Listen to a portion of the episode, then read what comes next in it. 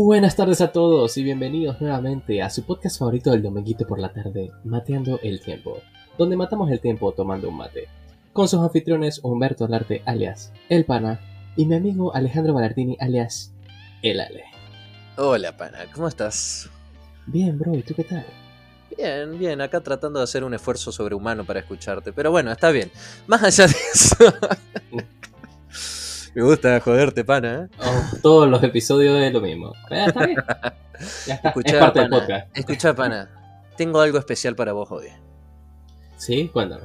Bueno, mira, te cuento. ¿Te acuerdas que nosotros teníamos una dinámica que hace como cinco años que no la hacemos de traer un invitado al capítulo de cada mes? Sí. Adivina qué.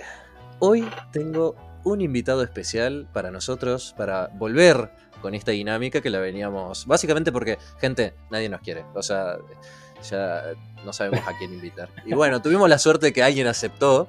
¿Es otro Y- miembro de tu familia? No. Ah, No, no, no. Pero eventualmente volverá una persona en mi familia. ah, bueno. bueno, tengo el orgullo de presentar lo que sí es un allegado mío, eso tengo que aclarar, es un colega de trabajo. Eh, es una persona muy, muy inteligente, muy interesante de charlar.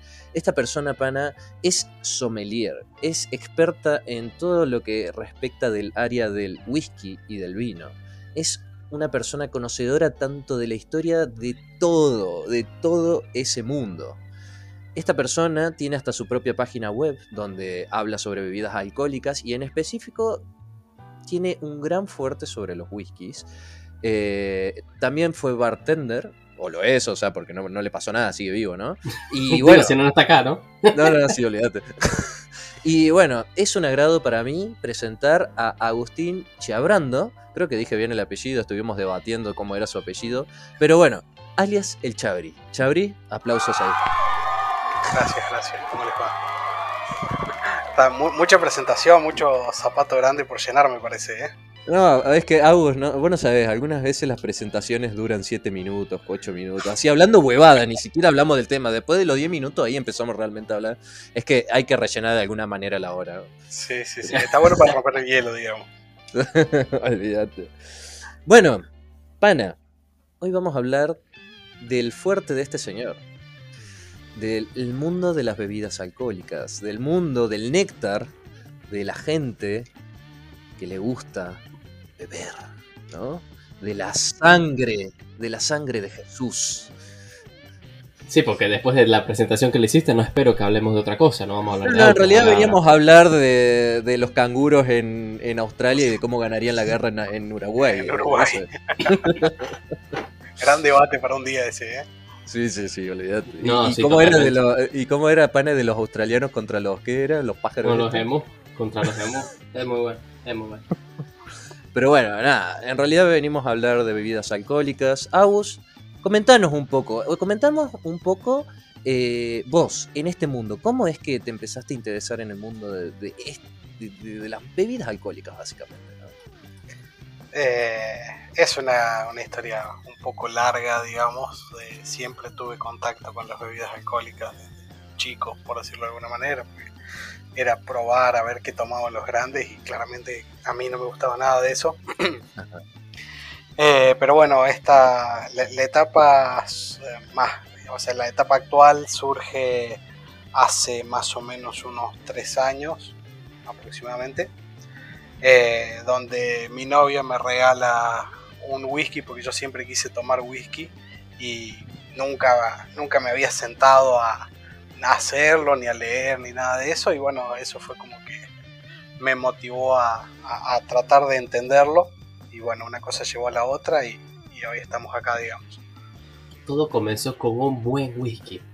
Un buen Fue, whisky. fue un buen whisky. fue un ¿Qué, whisky tomaste? ¿Qué, whi- qué whisky? No, no sé si se pueden decir marcas acá, porque viste que... se, Lo pone, se enojan los patrocinadores, se Claro. enojan. Oh, oh. Eh, no, no, fue, fue un, un Chivas Real eh, Misunara. Mira. La verdad que estuvo Mire. muy, muy interesante. Y entonces Yo voy, a desde ese- salir, desde ese espera, yo voy a salir al frente y voy a decir en este momento, ya empezando el podcast, que yo no tengo idea de nada de este tema. Así que yo vengo a aprender, así yo me pongo, ¿no? Así que básicamente, gente, el pana, eh, nada, se va a ir de este podcast y quedaremos yo y el Agus charlando. Pana, fue un gusto. no, no veremos el próximo capítulo. no, todo lo contrario, yo vengo acá a aprender. A aprender. Para eso no espero menos. Y no tenemos mejor maestro que el Agustín. Es un colega. Yo, gente, nada, les tengo que comentar. Agus y yo trabajamos en el mismo lugar, de ahí viene el invitado justamente. Yo un día le comenté y el Agus dijo, bueno, si hay que ayudarte de alguna manera, te ayudo yendo como invitado. Y fue como, muchas gracias. fueron varias invitaciones igual declinadas. Sí, fueron, muchas invitaciones hasta que se dio, eh, nada. Hay un dicho que no lo voy a decir, pero... pero el Agus sabrá cuál digo. Eh, alcanza, loco. Sí, sí, esa es la versión más inocente del dicho. Pero todo concluye con un burro. Así que bueno, nada. Eh, cuestión que, nada, em, el Abus básicamente eh, me invita, yo conozco, yo tampoco sé mucho de este mundo aún, estoy aprendiendo día a día. Eh, y bueno, yo puedo decir con orgullo que el Agustín es básicamente un maestro en mi eh, experiencia, ¿no? Para mí es como un gran maestro donde él me fue explicando un montón de vinos, me ha hecho probar vinos y whiskies de, calidades excelentes o que a, mi paladar fueron una exquisitez. Y, bueno, nada, me ha contado historias extremadamente locas y es súper es, interesante cómo las historias complementan a este mundo, porque de repente uno dice, bueno, me voy a tomar un whisky, ¿no? O me voy a tomar un vino y lo toma y sin más. Pero si hay una historia de trasfondo, lo hace mucho más interesante. Ya lo tomás con otro significado, con otra, con otra visión. Y el Agus yo creo que hoy nos viene a contar muchas cositas interesantes que capaz nos llamen la atención.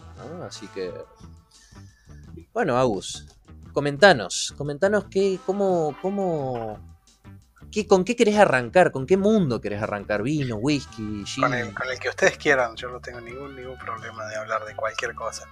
Yo digo que comencemos primero con el tema de whisky, que es tu fuerte, ¿no? Y que yo realmente desconozco mucho del whisky, hasta el día de hoy desconozco bastante. Y, me gustaría que, arranques por ese lado, que fue el que básicamente te inspiró a iniciar en este mundo, ¿no? En este trayecto. Bueno, bueno, no sé de qué, algo en particular o, contanos la, historia del whisky. ¿Cómo, ¿Cómo comienza? Porque básicamente todos conocemos lo que es el whisky, pero básicamente de hecho, uno dice. De hecho, estaba a punto de preguntar qué es el whisky. Ni siquiera sé a base de qué está hecho. Lo he, probado, he probado whisky, pero ni idea de qué estoy ingiriendo. Eh, el whisky, digamos, es una bebida a base de un destilado de malta y de alcohol de grano, que puede ser maíz, puede ser centeno, puede ser eh, algún otro grano. Eh, por ley, por lo menos en Escocia, es una bebida, un destilado eh, que tiene por lo menos un 40% de alcohol, ¿sí? Y que tiene que estar añejado durante un, determinado tiempo, que si mal no recuerdo son 3 o 4 años, creo que 4 años en Escocia. y es una bebida que es muy interesante para, para tomarlo, es fuerte, claramente esos 40 grados de alcohol se hacen notar en el paladar. Eh, y se suele decir que el whisky es el espíritu de la cerveza, porque la cerveza es una bebida a base de malta, lúpulo, levadura y agua, y esto es básicamente lo mismo, con la diferencia que está destilado y bueno, claramente no tiene gas y tiene más alcohol. Eh, hay varios estilos según los países, pero bueno, eso a grandes rasgos eso sería, sería el whisky. El espíritu de la cerveza, me quedo con esa frase. Cuando vaya a tomar whisky voy a decir voy a tomar espíritu de cerveza. me gusta, me gusta, me hace, me hace sonar más interesante. Oh. Porque para mí, para mí siempre el, el, whisky ha sido como una bebida así sofisticada. Siempre, siempre por lo menos en películas y esas cosas. Exactamente, yo creo que el, mundo de la, del séptimo arte nos lo ha nos lo ha vendido, por ejemplo, eh, digamos, cuando el hombre está consumiendo whisky, como que se puede ver de dos maneras totalmente contrapuestas. Una es eh, como para festejar el éxito o para, para, hacer algo como sofisticado y, parecer un poco atractivo, seductor en la pantalla. Y después tenemos el, otro punto de vista que es donde está el protagonista sentado en, un bar de mala muerte tomando un whisky arrepintiéndose de decisiones, ¿no? Es verdad, llorando mal de amores. Exactamente, hay, hay un par de artículos muy interesantes sobre eso y también de cómo eh, la industria del whisky ha dejado un poco de lado a la mujer, eh, que usualmente se la suele se suele asociar que cuando está tomando whisky es porque no está en sus mejores años y está pasando por un mal momento. Hay un par de artículos muy interesantes para leer al respecto. Mira vos. Che, Agus, eh, ¿cómo, básicamente, ¿cómo comienza la, historia del whisky? O sea, ¿cómo arranca? ¿Cómo es que nace el whisky? ¿En qué época? ¿Quién? Eh, los orígenes no están tan claros. Eh, se, suele, se suele decir que el whisky nace, la verdad que por, un, por una enfermedad, que es la filoxera, que fue una plaga que atacó Francia en en, las en los 1800, ¿sí? al principio de 1800. Entonces se perdió una gran parte de los viñedos y bueno, la gente había que suplir la necesidad de, la gente por el alcohol y bueno, ahí nacen la mayoría de las destilerías. Eh, en, las destilerías más grandes nacen en, a principios del 1800, a finales de 1700 algunas, así que dependiendo de, de eso sería una buena, un buen punto de inicio. Otras leyendas dicen que fue un monje, que es muy, es muy posible que haya, que haya sido así, que si no me equivoco se llamaba John Core. No tengo evidencia al respecto, pero es algo que he leído. Eh, que lo inventó y bueno, la receta claramente que se perdió con el pasar del tiempo. Una, una, locura, o sea, el whisky básicamente nace por la necesidad de falta de vino. Claro, o sea, justo también, también coinciden las épocas, porque la plaga de la filoxera que afectó gran parte de los viñedos franceses eh, se da en esa época también, así que bueno, según el pensamiento lógico, es como que podría venir de, ahí. Pero entonces el, el, whisky, tipo, si nos basamos en eso, ¿sería como que el whisky nace en Francia? No, en realidad el whisky nace en Irlanda, según lo que lo que yo he, leído y me he informado, nace en, Irlanda. Esas son las evidencias que, hay hasta el momento. Pero el más famoso es escocés, porque siempre veo Scotch. Scotch, claro. El, sí, o sea, la industria más relevante hoy es Escocia, es Estados Unidos y, y, Irlanda también. Hay mucho mercado nuevo que se está abriendo constantemente. Hoy se produce whisky en casi todos los países del mundo hasta en Argentina tenemos whisky, por suerte. ¿Son, son, ¿son ricos los whiskies argentinos, señor? Eh, sí, pero a mi criterio, y esto es algo totalmente personal, eh, es una industria que hay que darle tiempo. Ah, bien. Hay cosas buenas, claramente, pero yo creo que, que no estamos al nivel de, los grandes productores. todavía seguimos eh, produciendo whisky de manera un poco artesanal en lotes muy pequeños, digamos, no podríamos salir a competir en un mercado internacional claramente. Eh, pero es una, industria a la que hay que prestarle atención porque va a tener un, buen futuro. Entonces vos me estás diciendo que, por ejemplo, los mejores whiskies eh, son los escoceses hoy en día. No, no, no, yo no, no, definiría como que los mejores whisky vienen de Escocia. Yo creo que eh, hay cosas muy interesantes. Sí creo que la mayor oferta está dentro de, Escocia, ¿sí? de, productores escoceses. Ahora, no por ejemplo. me atrevería a decir que son los mejores. Está bien. Eh, ahora, mi pregunta y mi duda, ¿no? Porque yo, yo he tomado varios whiskies, muchos eh, lo he probado gracias al señor acá presente, pero otros lo he tomado yo, así tampoco es que soy un gran conocedor y un gran culto del área. Como le dije, estoy aprendiendo, estoy recién entrando en este mundo. Pero yo, por ejemplo, Agus, ponele que tengo estamos nosotros dos sentados en la mesa y tenemos adelante un whisky. Vamos a decir los, los whisky como así con más pronombre que tienen, ¿no? O más renombre en el mundo. Un whisky escocés, obviamente, un irlandés y un, norteamericano, ponele, ¿no? No sé si hay algún otro lugar donde hagan así un whisky que, digan, uff, esto es cosa seria. Y yo particularmente he probado cosas eh, interesantes de, países no tan conocidos por su industria del whisky. He probado algo de España que me pareció muy muy bueno. Eh, Japón últimamente está teniendo cosas más que interesantes y, tiene una industria que, está, está floreciendo de una manera muy, muy interesante.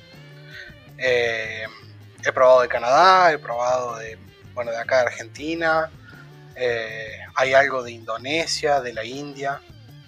Bueno, estamos de acuerdo que hay de muchos lados, pero ponele que estamos el pana, yo y vos en una mesa y nos das, o sea, nos pones estos whisky, irlandés, escocés, eh, norteamericano, japonés y español. Ok, listo, con eso. Ahora, si vos nos, dirías, o sea, si nosotros empezaríamos a probarlos, estamos a ciegas, ¿no? Y tenés que decirnos qué sabor tiene cada país, porque me imagino que cada país tiene como su impronta, ¿no? Como su... su tiene su, identidad, digamos. Claro. ¿Qué, me eh, podrías decir? Eh, por ejemplo, eh, en cuanto al whisky irlandés, es una gran idea de, de recomendación para la gente que, que quiera adentrarse en el mundo del whisky porque eh, los whisky irlandeses, por la ley local, tienen que ser eh, triple destilado en alambiques de destilación continua. Eso hace, hace obtener un whisky de características muy suaves, ¿sí? muy amables al paladar. Eh, entonces está interesante. El whisky americano, dependiendo de la zona donde se haga, tiene sus particularidades.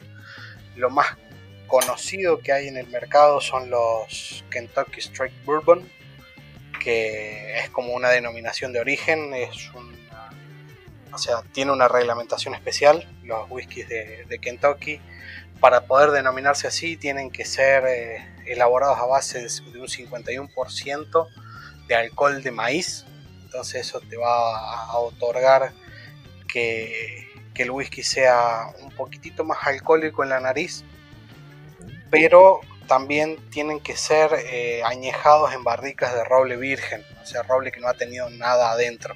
Claro. Y como resultado vas a tener un whisky con mucha, eh, muchas notas a vainillas, bastante dulzón, fácil de tomar, muy, muy fácil para, la coctelería, por ejemplo, muchos cócteles clásicos usan, usan whisky eh, de estilo bourbon. Y así, por ejemplo, el, el whisky escocés, bueno, eh, se hace, se elabora eh, con una doble destilación, al contrario de la, de la irlandesa, que son tres destilaciones, en Escocia son dos. Eh, en, un, lo que se, usa para destilar es un alambique, que es una, una estructura de, de cobre como si fuese una olla tapada que tiene un cuello largo y entonces ahí eh, hace que por ese cuello pasen los alcoholes de mejor calidad, por decirlo de alguna manera, y que todas las impurezas queden en, el fondo. Eh, entonces vas a tener otras características. Dentro de Escocia también es muy importante la zona de producción del whisky. Eh, los whiskies isleños, algunos suelen ser ahumados, otros suelen ser más florales, así que es muy importante la, la zona. y bueno, los japoneses también depende la zona y depende cómo está cómo están añejados. Eh, Japón tiene la suerte o la particularidad de tener un, tipo de roble que se llama roble de Mizunara o roble blanco japonés, que es un roble que tiene mucha, mucha cantidad de agua en sus poros y es muy difícil trabajarlo. O sea, los maestros toneleros que hay eh, son pocos, primero que nada, y son artesanos. Entonces las barricas de ese roble son caras, pero al whisky le confieren algunas características que están buenas. Por ejemplo, que el whisky sea un poco más especiado, más picante, con características cítricas. Y la verdad que es un mundo para descubrir. Una locura. Bueno, pana, comencemos por un irlandés, ¿era, no? Un irlandés, exactamente. La verdad es que yo he probado muy pocos a lo largo de mi vida. Hay uno en específico que, que, me marcó porque era, era como muy, muy particular. Se llama Fireball, no sé si lo conoces. Fireball, sí. Sí, sí, Que tiene canela. Canela. Bueno, eso por, por ley eh, no es whisky, digamos, porque no llega al 40% de alcohol. Sí, Ah, es, un li- es un licor eh, a base de whisky con canela. Lo mismo pasa con los, con los supuestos y entre comillas whiskies de miel, digamos. Por ejemplo, eh, Jack Daniel Honey, Jim Beam Honey, eh, Wild Turkey Honey. Son, son licores a base de, o sea, de, de whisky con un agregado de, de miel, de chauchas de vainilla, de canela, por ejemplo. Claro. Es gracioso porque acá en Panamá es bastante común, tipo, cuando es cumpleaños o cosas así, y de repente, no sé, en el trabajo te regalan, tipo, Ajá. alguna botellita o lo que sea. Entonces, la verdad es que yo, o sea, en mi casa se bebe poco y nada, digamos, ¿no? Entonces, eh, a mi papá le solían regalar. Y, y siempre están ahí las botellas, o sea, todavía están. Ni siquiera sé, o sea, deben tener años. No sé si es que eso ya se dañó o se añeja más, la verdad. No, no, ya una vez que la botella está abierta ya, ya no deja de... No, no, pero eh, lo- están cerradas. Ah, entonces Oh, capaz... Sos millonario, capaz pana. No, no, no sigue aumentando el precio, no es como el vino. Oh. Oh. Ay, pero- Sí, porque, o sea, porque hay, hay Chivas Regal. Jack Daniels, eh, Clásicos. Old Par. Old eh, Par, la sí. verrugosa. No, Nada, pana, eh, para mi cumpleaños no me quejaría un whiskycito, ¿viste? Por estos lares. Estás muy lejos, bro. Tenemos que hacer un reencuentro algún día. Ya lo vamos a hacer, ya lo vamos a hacer. Porque me he enterado que ibas a venir y no me has contado. Pero bueno, eso será un tema que no lo hablaremos personalmente. No sigamos interrumpiendo al señor acá, al ilustre. Eh, entonces, Agustín, necesito que me digas, ¿cómo sería tu momento perfecto para tomar un whisky? Eh, uf, qué, pregunta esa. Pero no, usualmente con acompañado de alguien, o sea, de, eh, en mi caso particular, yo usualmente en mi casa tomo muy poco, casi, casi nada, por decirlo de alguna manera, de vez en cuando, sí. Pero acompañado de, de tu pareja, de, de tu amigo. Todas, todas las bebidas son mejores si se comparten. Y si se comparten con gente que lo sabe apreciar, mucho mejor. Pero bueno, de vez en cuando hay que hacerle esfuerzo y culturizar a la gente también, es muy importante eso. Ya lo decía el señor Lurtón. He leído un artículo donde él decía que le preguntaban eh, cuál es el mejor vino que probaste en tu vida. Y él decía: No sé si hay buenos o malos vinos, sino que hay buenos momentos. Exactamente, exactamente. Buena, buena frase, la verdad. La verdad que sí. Ah, lo leí una vez que nada, me- el, el Agustín me dijo letre sobre Lurtón porque tenés que vender vinos de Lurtón. Fue como, bueno, está bien. No, no, eh, yo, yo me voy a quedar con una frase de, de un sommelier muy, muy famoso eh, argentino, se llama Mariano Braga, eh, que él dice que si una bebida, o sea, en el caso de él era un vino, pero dice que si un vino te hace pasar un...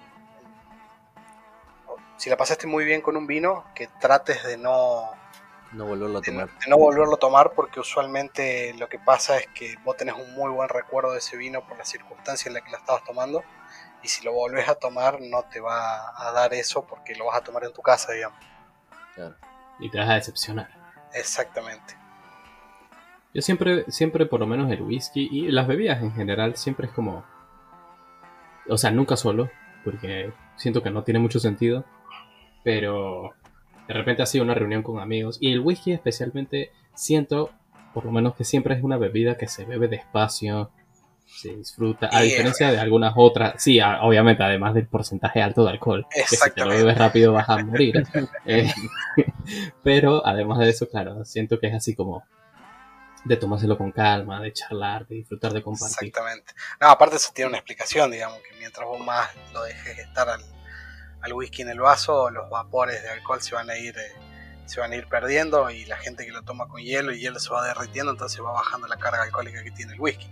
Ahí está el secreto, digamos. Claro, justo te iba a preguntar, ¿con hielo o sin hielo? Nada, eso como más te guste. No, no hay, no, no hay blancos o negros, eso como más te guste. A ¿Y mí en particular, a mí en particular sin hielo, a temperatura ambiente. Eh, obviamente que temperatura ambiente acá en Argentina estamos hablando de 25 grados, eh, en Panamá 40 grados a la sombra estamos complicados, ¿no? Pero, pero, pero sí, sí, sí, sí se puede estar en un ambiente controlado, con aire acondicionado y todos esos, esos menesteres, mejor. Che, che. 35. Ah. Che, Agus, la verdad que es súper, súper interesante. Y, nada, a mí también esto me sirve para, para, para, aprender. Yo básicamente también estoy aprendiendo acá. Pero bueno, yo creo que es hora de, cambiar un poco el área, ¿no? Y yo, yo, no les voy a mentir, gente. ¿eh? O sea, yo, yo lo conozco, el Agus. El Agus ya me ha contado varias de estas historias. Hay otra que me estoy enterando recién ahora. Pero muchas veces cuando nos juntamos a charlar, el chabón empieza a hablar, empieza a contar, o lo escucho vender. Y, y, es una locura, tiene más, miles y miles de historias más, o bueno, cientos, no sé si miles, pero cientos de historias más, que podríamos estar acá en un capítulo de cinco horas tranquilamente, ¿no? Pero bueno, nada, podemos hacerlo una hora, así que tenemos que desgraciadamente cambiar el tema whisky, yo creo que quedó arreglado. Pana, ¿alguna, alguna otra pregunta o alguna otra aclaración que quieras hacer eh, a, que quieras iluminarte antes de cambiar de tema sobre el whisky? Si te tengo que regalar un whisky, ¿cuál quieres? Ajá, qué buena pregunta. Uh -huh. y, y, ahí te va a doler mucho el bolsillo. no, no, cuando seamos ricos y famosos. Cuando seamos ricos y famosos, perfecto. Esto lo estoy anotando ahora, sí, ve. eh, qué buena pregunta. Eh, me gustaría algo, por ejemplo, de, embotelladores independientes. Por ejemplo, en Escocia hay embotelladores independientes tan buenos que se llaman Gordon and McPhail. Eh, son, son whiskies muy, muy interesantes para tomar. Eh, obviamente que no voy a dejar afuera Macallan o Highland Park, que son whiskies eh, que por lo menos acá en Argentina tienen precios un poco restrictivos debido al cambio que tenemos con respecto al dólar. Eh, pero la verdad que no, no tengo preferencias. Cualquiera, la verdad que cualquiera viene bien en este momento. pero bueno, te, lo, los recordaré, los recordaré. Perfecto, espero que hayas tomado nota. Después te los paso por Instagram. no, igual este podcast queda para la posteridad, así que no hay manera de olvidarlo. Y bueno, entonces en esa nota me parece que podemos pasar al siguiente tema, entonces, Ale. Sí, eh, me parece súper acorde que en la mi segunda mitad del capítulo toquemos el área que nos compete. el área que es fuerte la Argentina y que es un orgullo nacional, básicamente. Y, y, de gran parte del mundo, pero bueno, obviamente soy argentino y estoy orgulloso de mi país y también de sus productos. Y vamos a hablar del vino, ¿no? Y algo que el señor Chabri sabe un montón. Obviamente. Agustín, vamos a hablar sobre vino. ¿Qué opina? Perfecto, la bebida nacional desde el 2015, si no me equivoco. ah, ¿de verdad? Sí, sí, sí, sí. Ajá, la, sí, sí. la, señora presidenta, o expresidenta en realidad, Cristina Fernández de Kirchner lo decretó, así que es la bebida nacional. No tenía la menor idea, pero no me sorprende en lo más mínimo. Bueno, che, hay que tener una identidad nacional. ¿eh? No sé si Panamá tiene una bebida nacional. Ustedes charlen, voy a buscar. No, bueno, a ver, yo también. De vino, gente, estoy aprendiendo. Eh, yo creo que sé mucho más de vino que de whisky, pero obviamente no sé tanto como el señor Agustín. Como le digo, es mi maestro.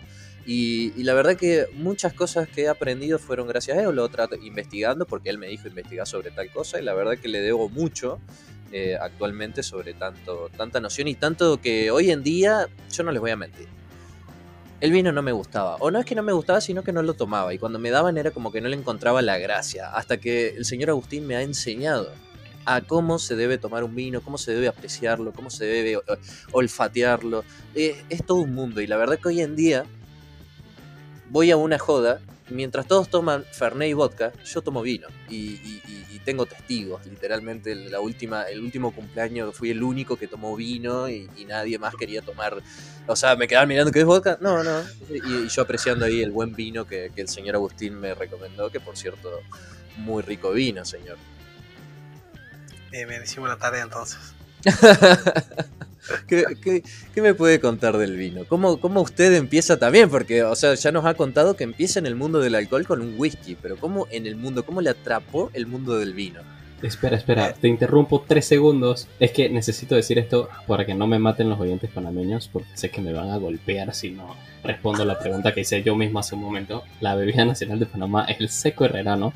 No puedo creer que se me haya olvidado. Así que, nada, solamente quería hacer esa pequeña acotación. Adelante con te el. Pana, ya te dije, vos no sos panameño, vos sos pseudo argentino. Lo siento, panameños, pero conquistamos a Pana. Pana ahora es casi, casi que completamente argentino. Bueno, fin de la acotación. Los orígenes de tu vida en el vino, Agus. Eh, mis orígenes de, de- con respecto al vino.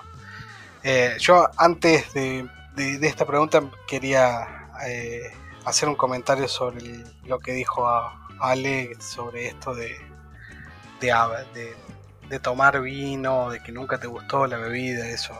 O sea, está claro que el alcohol particularmente, o sea, todas las bebidas alcohólicas son un gusto adquirido, son un gusto Claro. que se va formando con respecto al tiempo y eso. Estoy seguro que eh, si hay gente joven oyendo, la primera vez que tomaron una cerveza, si se acuerdan, probablemente no les haya gustado. Eh, pero es un, es un gusto, un gusto adquirido, digamos, es algo que se va desarrollando con el tiempo y bueno, también tiene una explicación fisiológica que es que mientras más vamos envejeciendo, las papilas gustativas también van, eh, van disminuyendo en número, entonces también nos hacemos eh, más tolerantes a bebidas eh, más fuertes o amargas en, su, eh, en su composición, entonces tiene esa explicación. Pero bueno, retomando al, al tema del, del mundo del vino, eh, yo arranco a, vamos a decirle, a apreciar el vino cuando empiezo a trabajar en, en la vinería en la a- que actualmente me desempeño. Eh, me acuerdo que eh, tomé unos dos o tres vinos hasta que empecé a como a, agarrarle la mano, por decirlo de alguna manera. Eh, pero yo creo que la magia está en, en tomarse el tiempo, en, en oler y, y en la memoria de cada uno, digamos, en prestar atención, porque muchos por ahí bebemos una bebida, vamos a decir, qué sé una coca y ya sabemos que sabe coca. Pero una Coca-Cola y ya sabemos que sabe Coca-Cola. Pero, por ejemplo, eh, con el vino, todos los vinos son distintos, entonces es sentarse a, a- a tratar de entender por qué es distinto. Y es una tarea relativamente fácil, pero que lleva tiempo. Porque yo siempre digo que eh, es prestar atención, es que vos estés comiendo, qué un cheesecake de frutos rojos y, y es, pues, lo, lo- tenés en la boca y le, y le prestas atención de, de dónde viene el sabor del fruto rojo, por qué el cheesecake tiene esa textura y bueno, y así, y es trasladarlo al mundo del vino, también se puede analizar eh, organolépticamente, digamos. Organolépticamente. Me agrada. Sabes que la primera vez que escuché la palabra organoléptico fue en una reunión con mi tío. Sue- Suena a, a estafa piramidal, pero te juro que no lo es. No, no, y lo, lo- lo- lo bueno de esto, lo bueno de esto es que ahora, ahora confío más en mi tío. Ah, no, no era tanto chamullo, no era labia, como decimos en Panamá. o sea, Claro, porque estábamos hablando viene- era de... Ajá, organoléptico viene de las características que, que- que los órganos sensoriales pueden captar. Llámese color, eh, aroma, sabor, textura. Entonces de ahí viene la palabra. Ah, o sea, porque él- estamos en ese entonces hablando de cerveza y me dijo que, que no sé cuál cerveza tenía la mejor estabilidad organoléptica. Y yo. Interesante. Sí, también, ojo, ojo que también es hablar con propiedad, digamos, ¿no? Uno Sí, después sí, sí. empieza a aprender eso y es como que... Pero sí, sí, sí, es una, una linda No, palabra sí, para le- decir. Después Te mi, hace mi sonar otro tío... interesante. Sí, mi otro tío, el, el, el primo de mi tío, el que me dijo esto, dice, bajo, este es un borracho educado. Claro, sí, sí, sí. Borracho con título suelen decir aquí. Agus, entonces, bueno, nada. Empieza básicamente no hace tanto el, gusto por el vino en tu vida, ¿no? Exactamente, sí, más o menos hará hace unos un año y medio, un poquito más capaz. Y entonces, bueno, nada, me imagino, o sea, yo ya sé la respuesta, gente, pero bueno, tengo que hacerme acá el que no sé. Me imagino que así como sabes de la historia del whisky, también te sabes la historia del vino. Claro, la historia del vino es un, poco mucho más, antigua. Sí, mucho más antigua porque es una bebida un poco más fácil de, crear. Pero usualmente esas raíces se, se relacionan a, la, a las partes de la iglesia católica, bueno, de la iglesia en general. Sí, era una bebida de ceremonia. Eh, aquí en Argentina los orígenes del vino vienen de... Eh, se suele decir que desde los jesuitas que trajeron un par de plantas y que ingresaron por la parte del noroeste argentino. ¿sí? Otros dicen que fueron los eh, los aborígenes que habitaban la tierra, entonces también es como que hay un poco de, niebla en la historia, pero bueno, sí, tiene mucha historia y, hay personajes ilustres con respecto al, vino que, hacen que, que, tenga fama hoy en día y bueno, mucha, mucha historia. Pero, por ejemplo, si vos tuvieras que decir nada, el mejor vino en tal época se hizo en este lugar, o, el vino es conocido gracias a esto, o sea, dirías vos a la iglesia, o sea, solamente le atribuirías a la iglesia católica. No, no, no diría que la iglesia católica, pero por ejemplo, a ver, un, ejemplo más, más allegado a la, a la, realidad y más fehaciente, pero eh, el, el champán, el famoso Don Periñón, ¿sí? que es un champán de larga trayectoria en Francia, de la zona de Champagne y Alsacia, que es al noreste de Francia.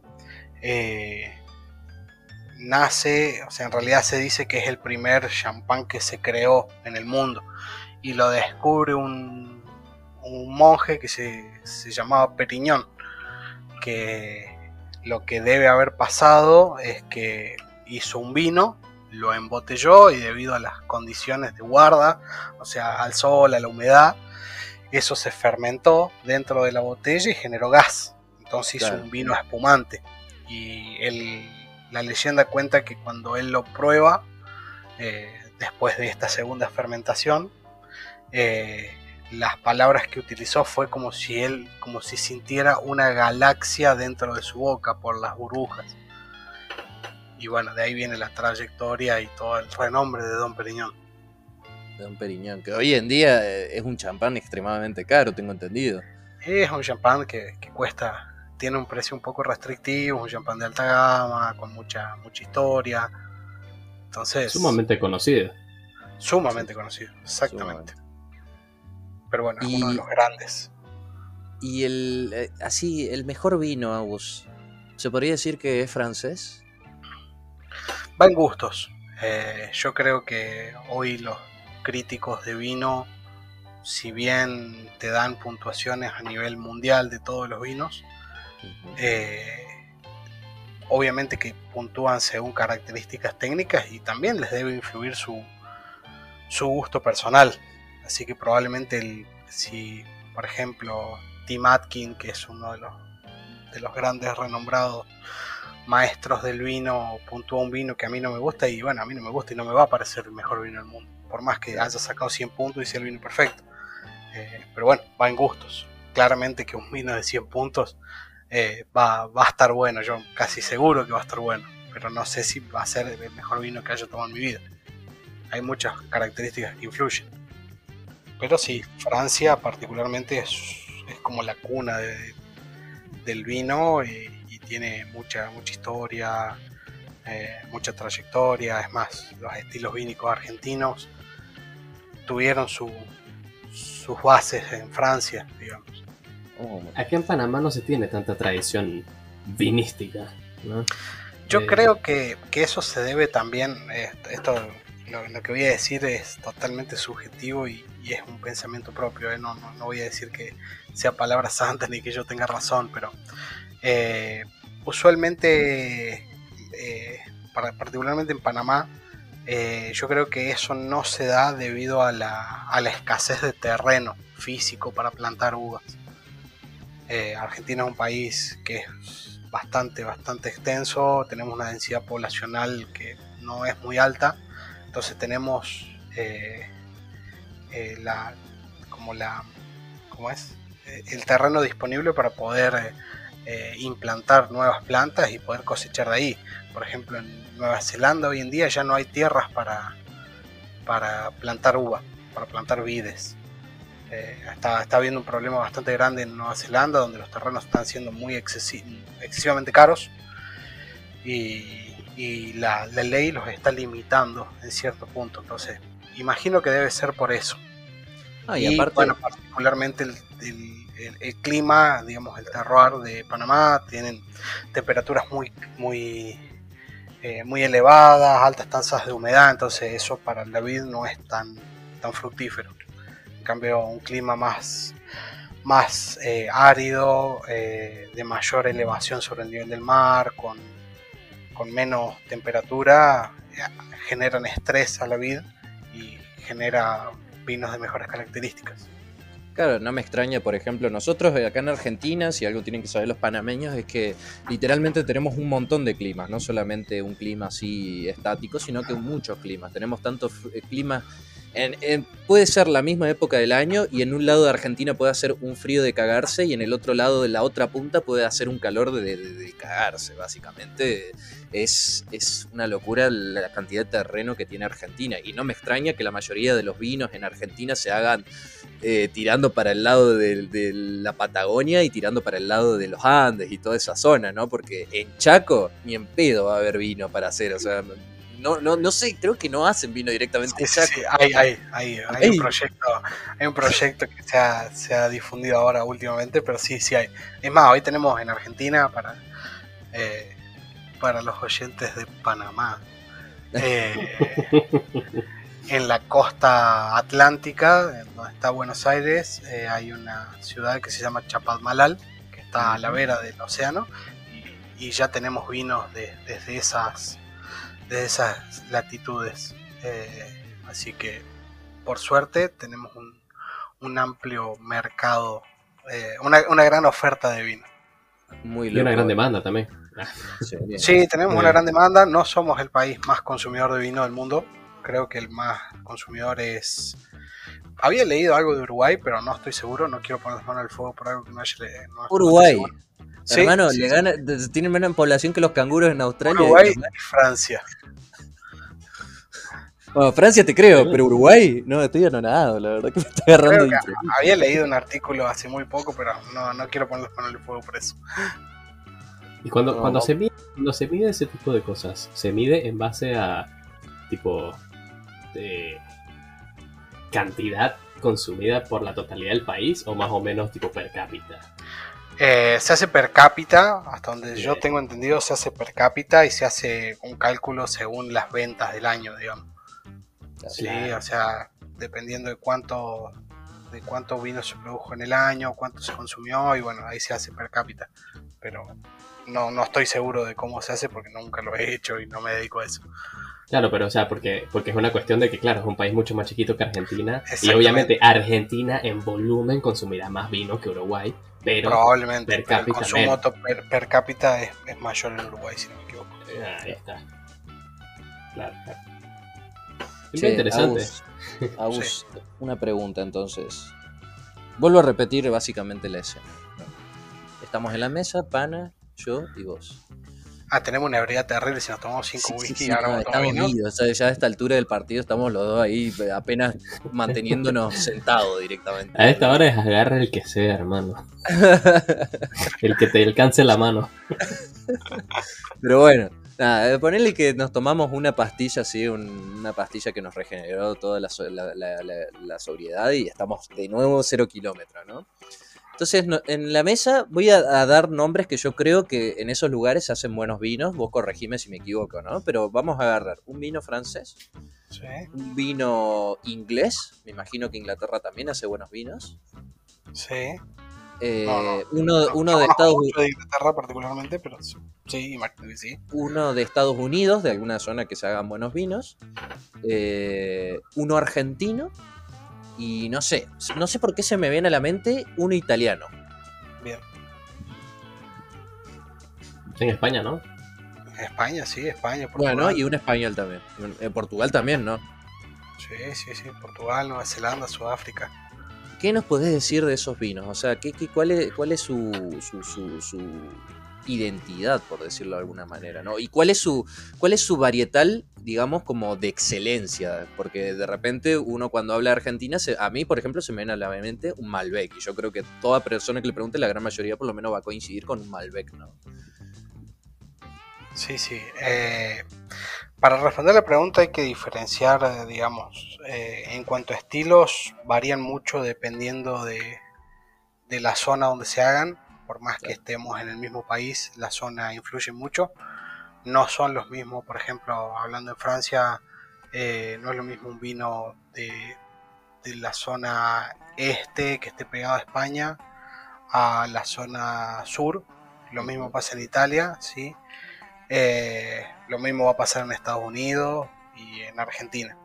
Eh, también es muy importante, digamos, el, enólogo, digamos, el que, el que diseña el vino, por decirlo de alguna manera, eh, su, identidad o su impronta que le va a dar al vino. Por más que tengamos, suponete que definimos una zona, una zona en particular y tenemos dos enólogos distintos, los dos vinos van a ser totalmente distintos. Mm. pero bueno, más allá de, de eso, particularmente de lo que yo he probado y voy a hablar por mi experiencia. El vino eh, de Estados Unidos usualmente son vinos a base de Cabernet Sauvignon, que es una uva. Eh, son vinos con una carga tánica muy alta por el aporte de la madera, usan muchísima madera. Eh, los vinos argentinos, bueno, sí, la, la variedad más plantada es el Malbec, por más que la, uva, la única uva que tenemos en Argentina propia de la Argentina es el Torrontés, que es una uva blanca. Eh, lo más plantado es el es el Malbec.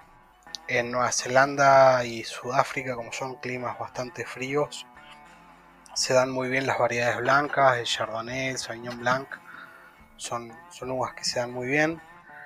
En Francia tenemos de todo, básicamente, eh, pero hay mucho, muchas mezclas a base de Merlot, muchas mezclas a base de Pinot, de Pinot Noir, mm. de Bonarda, eh, como que cada son, zonita de Francia tiene como un tiene una reglamentación, primero que nada, que se tiene que respetar, que cada vino tiene que estar hecho de cierta manera, a base de X uvas. Eh, y lo que yo escuchaba en una entrevista a Michel Roland es que a diferencia de Argentina, en Francia no se toman vinos nuevos, no se toman vinos jóvenes.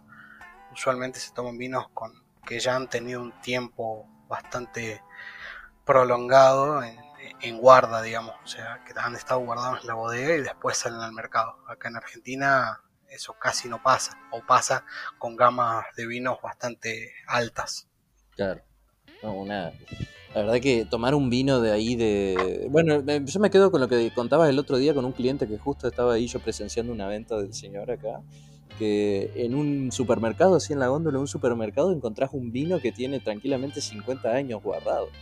Y en Portugal suele pasar eso porque Portugal tiene un, los vinos, los famosos oportos, son hechos ahí en Portugal y se hacen de una manera un poco particular, se hacen por medio de un de un método de solera que se llama, que es un trasvase de barricas en un sistema bastante difícil de entenderlo así por, por explicación por voz, pero eh, mientras más años tienen mejor se pone el vino y son vinos que usualmente no se echan a perder por la cantidad de alcohol que tienen, tienen más o menos unos 18 grados de alcohol y bueno, eso hace que, tengan esa posibilidad de, de tener vinos muy, muy longevos disponibles para el consumidor.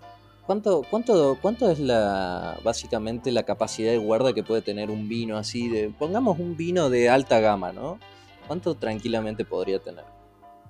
Depende, primero depende de la del varietal, o sea, de la uva con la que se hace, eh, de la acidez con la que se cosechó la uva y la acidez que le va a aportar el vino, y después por la cantidad de taninos. El tanino es una sustancia química presente en, la, en el vino y en la uva, eh, que también se da por el aporte del envejecimiento en, madera, en barricas de roble. Entonces, eh, las uvas que más taninos tienen son el Cabernet Franc y el Cabernet Sauvignon y el Tanat. Entonces son vinos que te van a representar un potencial de guarda bastante amplio.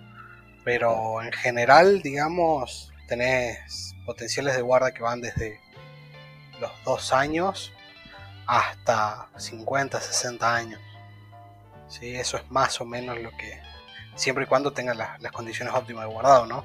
Que no le dé la luz en la botella, que el corcho sea de una buena calidad, que se haya guardado bien en, condiciones de temperatura y humedad controlada. Entonces son, son muchas. O sea, en Panamá no. Eh, en Panamá, si te compras una, una cava refrigerada, lo puedes tener lo que vos quieras. Ah, bien. Eh, Pero bueno, no, por ejemplo, esto eh, eh, si uno se va a comprar un vino para guardarlo, no lo vamos a ir a comprar al supermercado. Usualmente vamos a una tienda especializada.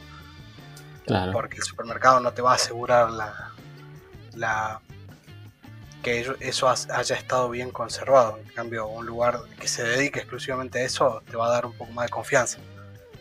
Y, usualmente te va a asesorar de una mejor manera.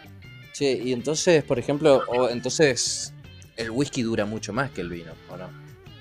El whisky dura mucho más que el vino, sí, pero no sigue envejeciéndose una vez que está embotellado. el vino sí. Ah, eh, entonces, eh, si uno tiene un whisky de hace 70 años, lo más probable es que el whisky haya estado malo, si está embotellado.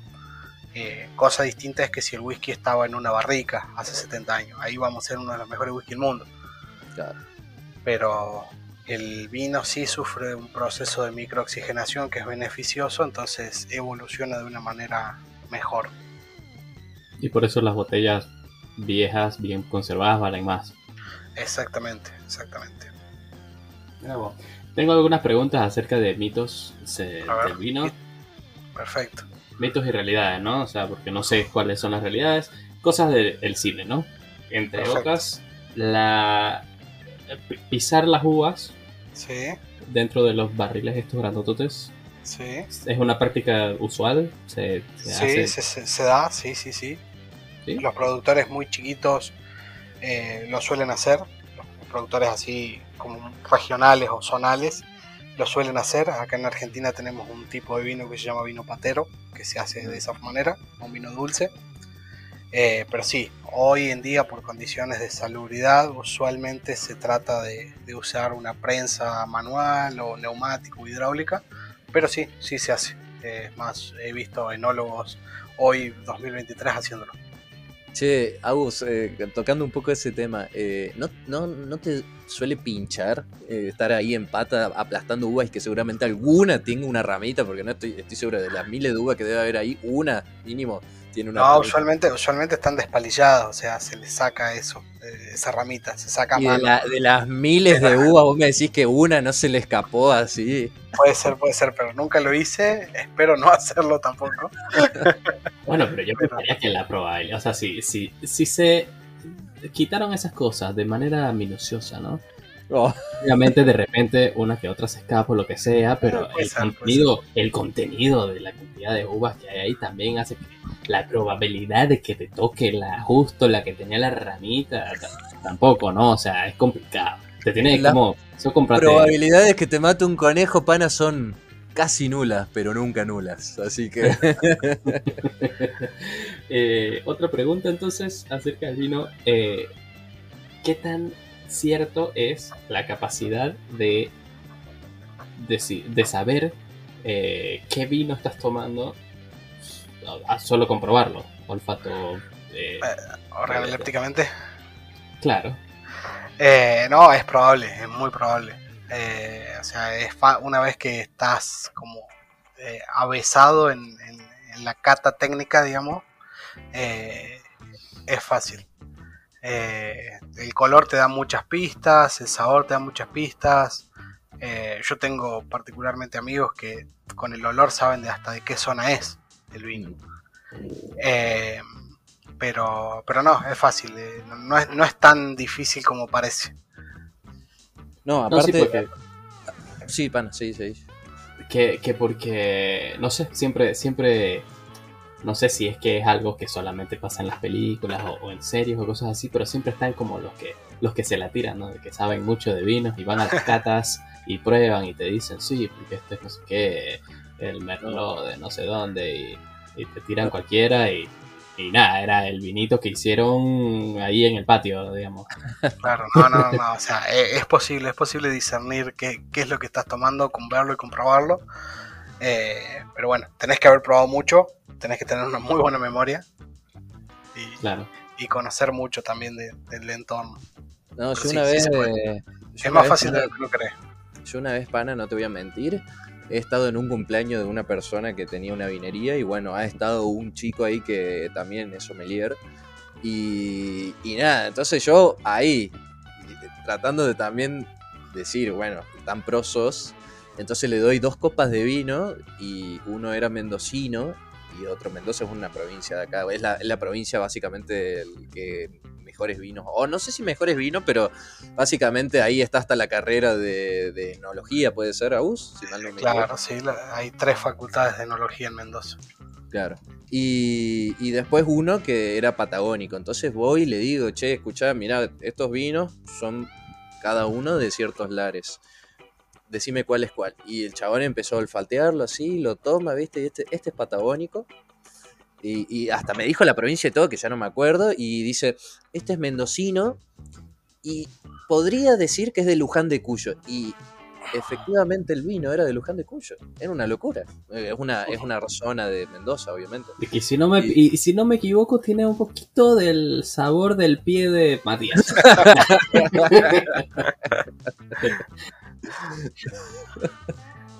Ahora, pero sí, es más fácil de lo que uno cree. Tremendo. Está bueno, es interesante. La verdad es que acá, o sea, conozco mucha gente que le gusta bastante el vino. Eh, por lo menos acá, hasta donde he visto, es una bebida bastante sofisticada también. Tipo, no es común que de repente vas a una joda y están tomando un vino de caja. Eh, no, no, no pasa eso acá, digamos. Eh, pero si vas a restaurantes así de, de alcurnia, digamos, eh, es posible que, o sea, si tienen su gran variedad de botellas de vino y mucha gente que sí lo consume, digamos. Sí, no sé cómo será el mercado eh, de Panamá particularmente, pero acá en Argentina, post pandemia, se dio un fenómeno bastante interesante que fue como que la gente como primero, tenía que estar encerrada en su casa y, y, no tenía gastos por movilidad o esas cosas, se encontró con que tenía, le sobraba algo de, poder económico, poder adquisitivo y bueno, decidió invertirlo en una mejor calidad. Y, en el vino y creo que todas las bebidas alcohólicas eh, se ha dado es que es muy fácil subir de calidad y es muy difícil volver a bajar. Entonces el consumo se ha mantenido en, en, una calidad tal vez un poquitito más alta de la que estamos acostumbrados y bueno, eso está bueno porque también representa un reto para, para los productores de vino que hagan cosas interesantes para, el consumo. Claro, claro, pero bueno, siempre va a haber un pequeño eh, público, digamos, o, para, todo tipo de vino, digamos. No, sí, lo de la gama baja, digamos. Claramente que sí. Che, Agus, vuelvo a repetir la pregunta y disculpa por ser tan cliché, pero. un buen vino. ¿Dónde sería tu lugar indicado para tomar un buen vino? Ya saquemos la parte donde decimos, no, un buen momento, hace el buen vino, no, no, ya entendemos esa parte, pero vos, ¿dónde tomarías un buen vino y con qué comida y qué varietal? Uf, eh, para mí, de, las uvas que a mí particularmente más me gustan, eh, es el Pinot Noir. Eh, es una uva que me, gusta mucho. No sé, o sea, es de mis favoritas. No sé si es mi favorita en sí, pero es de mis favoritas. Y es un vino un poquito más liviano que, el Malbec, que el Cabernet Sauvignon. Entonces es muy polifacético y lo podemos comer con cualquier cosa. Mm. Eh, pero ¿dónde lo tomaría? Y lo tomaría en una juntada donde tal vez vaya a tomar muchos más vinos que ese. Pero pero sí creo que ese sería como mi, ambiente. O bueno, o con una comida eh, así gourmet, algo que no pueda hacer en mi casa, básicamente. Claro. Y vamos a ver, y solo como para tener una idea, ¿no? ¿Con qué tipos de...? Porque tenemos vinos tintos y blancos, ¿no? Claro, vinos blancos, tintos, rosados, naranjos.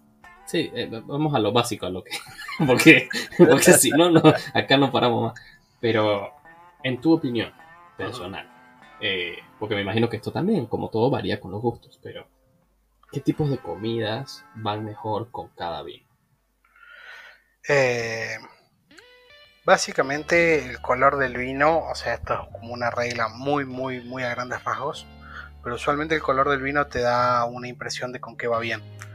Eh, los vinos blancos quedan bien con pasta, con salsas blancas, con comidas tal vez un poco con menos, menos tenor graso. En cambio los vinos tintos eh, quedan bien con, carnes, con carnes de casa, eh, con comidas tal vez un poco más calóricas, eh, con un tenor graso un poco más alto. Pero esa es más o menos una regla general, por decirlo de alguna manera. después hay excepciones, claramente. Por ejemplo, los hongos o todo lo que tenga champiñones, hongos de pino y eso con Pinot Noir queda muy bien. Eh, las salsas blancas con Sauvignon Blanc quedan muy bien. Eh, las carnes eh, de, mucha, de mucha grasa o asadas al fuego con Tanat o con Cabernet Franc quedan muy con Cabernet Sauvignon, perdón, quedan muy bien. todo lo que tenga pimientos con Cabernet Franc queda bien. Entonces va por ahí, digamos es muy difícil, por ejemplo, maridar cosas con, con una hamburguesa o con una pizza, pero se puede, se puede. no, pero igual yo, por lo menos cuando pienso en vino, no pienso en, pizza y hamburguesa. Siempre eh, es más. Hay combinaciones que quedan bien. Los quesos, Los, quesos, al igual que el vino, también son un mundo y la verdad que está bueno probarlo.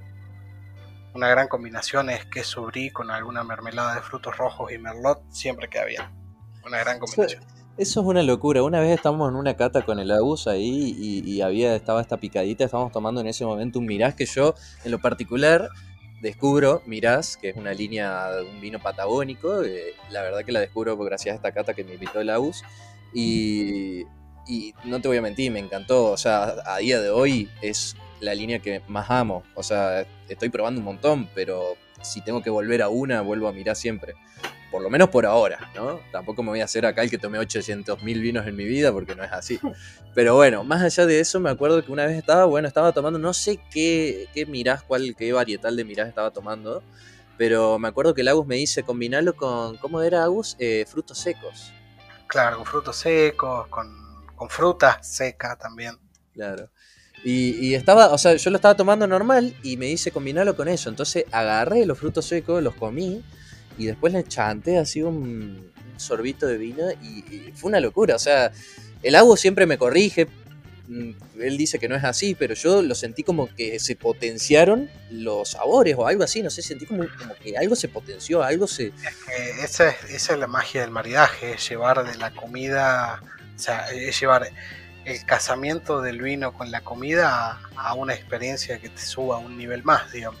Eh, esa es la, la magia que te da el, y maridaje. Que alcances el nirvana a través de la lengua. che, Aus.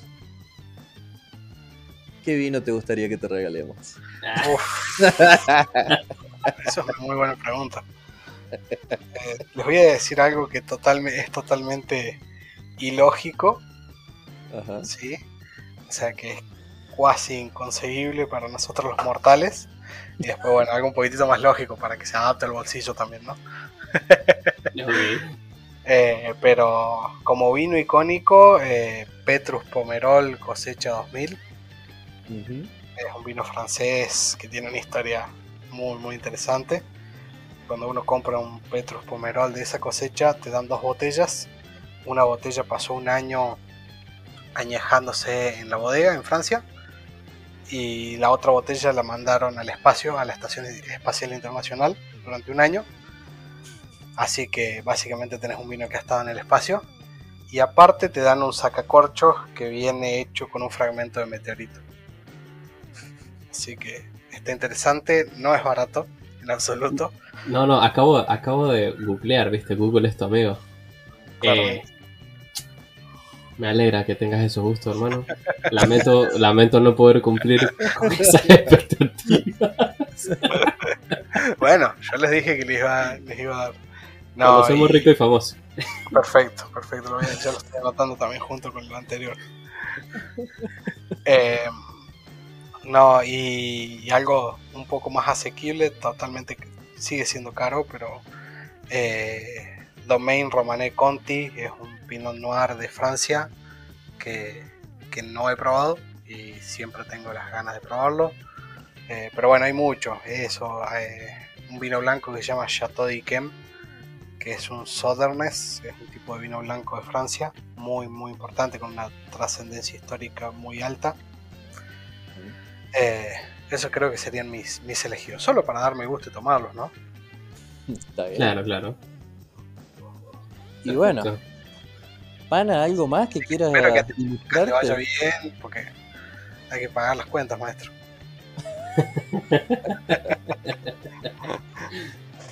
sí, eh, Pana, ¿algo más? Yo, yo tengo una, una, última pregunta, pero la quiero dejar extremadamente para el final, así que nada, Pana. Como para ir cerrando. No, yo creo que por mi lado estamos bien. ¿Sí? Bueno, escucha, eh, Agustín, este, este, no sé si este podcast lo va a escuchar los jefes o no, pero bueno. eh, Mati y Maxi, si están escuchando esto, nos vemos. no me Saludos. reten. Saludos, tampoco me reten. no, eh, pero bueno, estoy seguro que, por ejemplo, mi padre lo va a escuchar. Mi padre es muy amante de los vinos. Estoy seguro que varios amigos que también, mi hermano que es también amante de los vinos y su y, André, que es también otro amigo de él, lo va a escuchar y todo eso, eh, van a escuchar esto y ellos conocen de vinos, les gusta el vino, pero yo creo que una recomendación tuya iría de 10 para que ellos puedan probar en algún momento algo así de alguien bastante conocedor del área. Entonces yo te quería hacer que nos des tres recomendaciones tanto de whiskies. O sea, recomendaciones estamos hablando lógicas, ¿no, Agus? No me vengas acá con un whisky que fue a la luna y literalmente se puso al lado de la bandera de Estados Unidos y estuvo un año ahí estancado el whisky y después lo trajeron a tierra. Nada. Algo accesible y que vos digas, esto es bastante interesante y estoy seguro que lo van a poder conseguir. Tres whiskies y tres vinos. Eh, con whisky particularmente recomendaría eh, que es un, whisky de una isla de Escocia, que es un whisky hiper ahumado. Está muy interesante la, sensación que te provoca en la boca. Eh, whisky salino, entonces está bueno. Em, recomendaría Macallan 12, el, el Double Cask, que es como el más clásico de la línea y es un poquitito caro, pero la verdad que vale la pena totalmente. Y Highland Park 12, eh, me parece que es una, gran recomendación. Y son wikis que no son tan difíciles de conseguir. Eh, pero las experiencias que te dan los tres son tres experiencias totalmente distintas y que están buenos complementarlas. Así que esas serían mis, mis recomendaciones, basadas obviamente en gusto propio, ¿no? Y en cuanto a vino, eh, como vino voy a tirar un blanco y dos tintos. Como blanco, eh, Gran Lurton Corte Friulano. Es un vino blanco de François Lurton, que es una locura. Un vino pesado, mantecoso, con una textura muy, muy aceitosa y, con sabores a vainilla. Está muy, muy bueno. Y no es para nada, para nada caro. Eh, y vamos a ir a lo clásico, a dos tintos. Eh, yo probaría el, el Pinot de, de Luca, de Laura Catena. Me parece que es un gran, gran Pinot. El Syrah también está muy bueno. Pero el Pinot de, de Luca está más que interesante. Y me falta uno más. A ver, déjame pensar. Eh, el Pinot Noir de, de la serie All Vines from Patagonia de Matías Richitelli. Me parece que es un, un vino. qué, paradójico que estés recomendando a Richitelli. Obvio, Matías es un gran, gran enólogo, las cosas como son. Y, y esa serie, el Pinot, y, ah, tiene una uva que se llama Bastardo, que hay muy poca vinificación acá en Argentina. Eh, que son están muy buenos para probarlo. Eh, no sé qué de todo eso qué es lo que llega a Panamá. Así que, pero bueno. No te, preocupes, cuando, cuando, cuando venga eh, Pana a la Argentina, que va a ser dentro de pronto, por lo que me he estado enterando, y el señor no me cuenta nada, eh, voy a tener esos tres vinos disponibles para Pana en mi casa para que los pruebe y seguramente te invitemos para ah, En, Panamá estoy seguro que se debe conseguir algo de Catena Zapata. Ah. Eh, Catena Zapata, una bodega de ciento y pico de años acá en Argentina, hiper clásica y que no, no falla. aparte, aparte los Catena básicamente internacionalizaron el Malbec argentino. Sí, la verdad que sí, la verdad que sí. Son una de las grandes bodegas que eh, Solo por las risas, porque sé que este, este capítulo, por lo menos uno de los jefes lo va a escuchar, ¿no? Solo por las risas. Un Malbec argentino. Sí. ¿Recomendarías? Obvio. ¿Qué, sabores tiene un Malbec argentino? Para, para que tengo que. Eh, hay que hacer una aclaración que el Alex está. Para, la audiencia. El Alex y, para, y para el, el co-host. Y para el co-host. Eh, el, Alex se está refiriendo a que Catena Zapata tiene un vino que se llama Malbec argentino. Eh, que es un vino icónico acá en Argentina, tiene un precio un poco restrictivo, por lo menos acá afuera creo que es más restrictivo aún. Eh, tiene una etiqueta con un decorado hermoso, de las mejores etiquetas que he visto en mi vida. Y, es uno de los vinos argentinos más reconocidos a nivel mundial. Eh, entonces es un, un gran, gran vino, para que lo tengan en cuenta. Lo tendré en cuenta. Que, ah. La verdad que algún día espero tener la suerte de probar un Malbec argentino. después, de, después, de, todas las experiencias que me hizo pasar, malas experiencias que me hizo pasar el Malbec argentino. No sé, Pero si bueno. estás, no sé si estás diciendo eso porque sabes que tengo uno en mi casa y lo querés tomar. Ah, ya lo vi, el otro, día me invitó a tomar vino y vi un Malbec y dije, mmm. son las indirectas que se gastan por acá. Así que bueno, nada. Agus, la verdad que muy agradecido con tu presencia. Eh, la verdad que siempre es muy cautivador escucharte. O sea, nada, es súper interesante y les puedo asegurar, gente, que este chico tiene para muchas horas más contando historias que vos decís, ¿cómo mierda se sabe estas historias?